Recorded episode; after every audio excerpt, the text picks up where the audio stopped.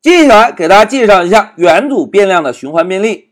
同学们，我们现在已经知道了，使用 for 关键字可以便利一个列表，对吧？其实啊，在 Python 中使用 for 循环是可以便利所有非数字型类型的变量的，包括列表啊、元组啊、字典呀以及字符串，通通都可以使用 for 循环来便利。哎，这个是不是就意味着只需要我们掌握了 for 循环的语法，就可以轻松的来便利任意非数字型类型的变量？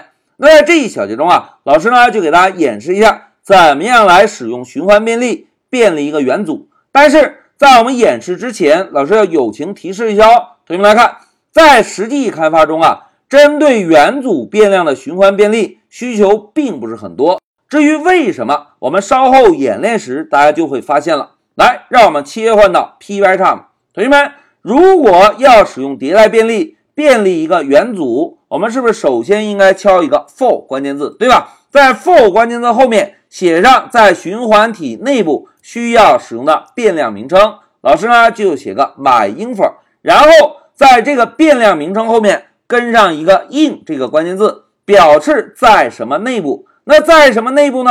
哎，要便利哪个变量，就把这个变量写在 in 关键字后面，表示在这个变量内部进行便利。那现在老师啊就把 infer tuple 写在 in 关键字后面，然后注意哦，循环条件写完之后，我们应该在末尾增加一个重要的冒号，对吧？现在循环条件写完，老师呢就使用 print 函数把 myInfer 这个变量做个输出。来，我们 shift F 十走，哎，同学们看。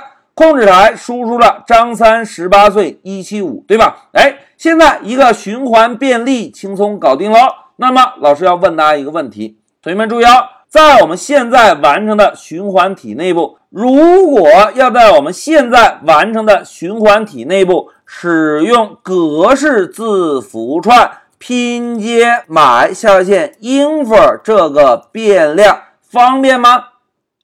不方便，对吧？为什么不方便呢？哎，大家看，在 infer tuple 这个元组变量中保存的三个数据类型并不是一样的。如果我们要使用格式字符串拼接，第一个是不是应该用百分号 s 来拼接一个字符串？而十八岁呢，应该用百分号 d。而幺七五呢，应该用百分号 f，对吧？这个原因啊，就在于元组中通常保存的数据类型是不一样的。老师呢，写一下啊，因为元组中通常保存的数据类型是不同的。那既然数据类型不同，我们在循环体内部想要针对这个变量执行统一的操作，方便吗？